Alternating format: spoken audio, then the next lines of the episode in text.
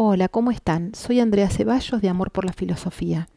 En este segundo segmento sobre mujeres filósofas presentaré a Aspasia de Mileto. Aspasia nació en el 470 a.C. en la ciudad griega de Mileto. Desde joven se interesó por la filosofía y leía obras de filósofos y poetas.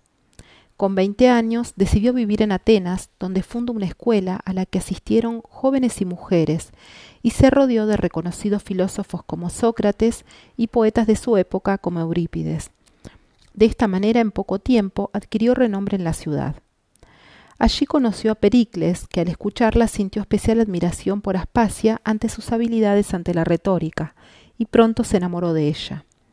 Aspasia tuvo gran influencia en la vida cultural y política de Atenas.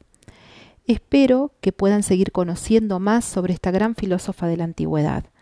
Les espero en el próximo segmento sobre mujeres filósofas.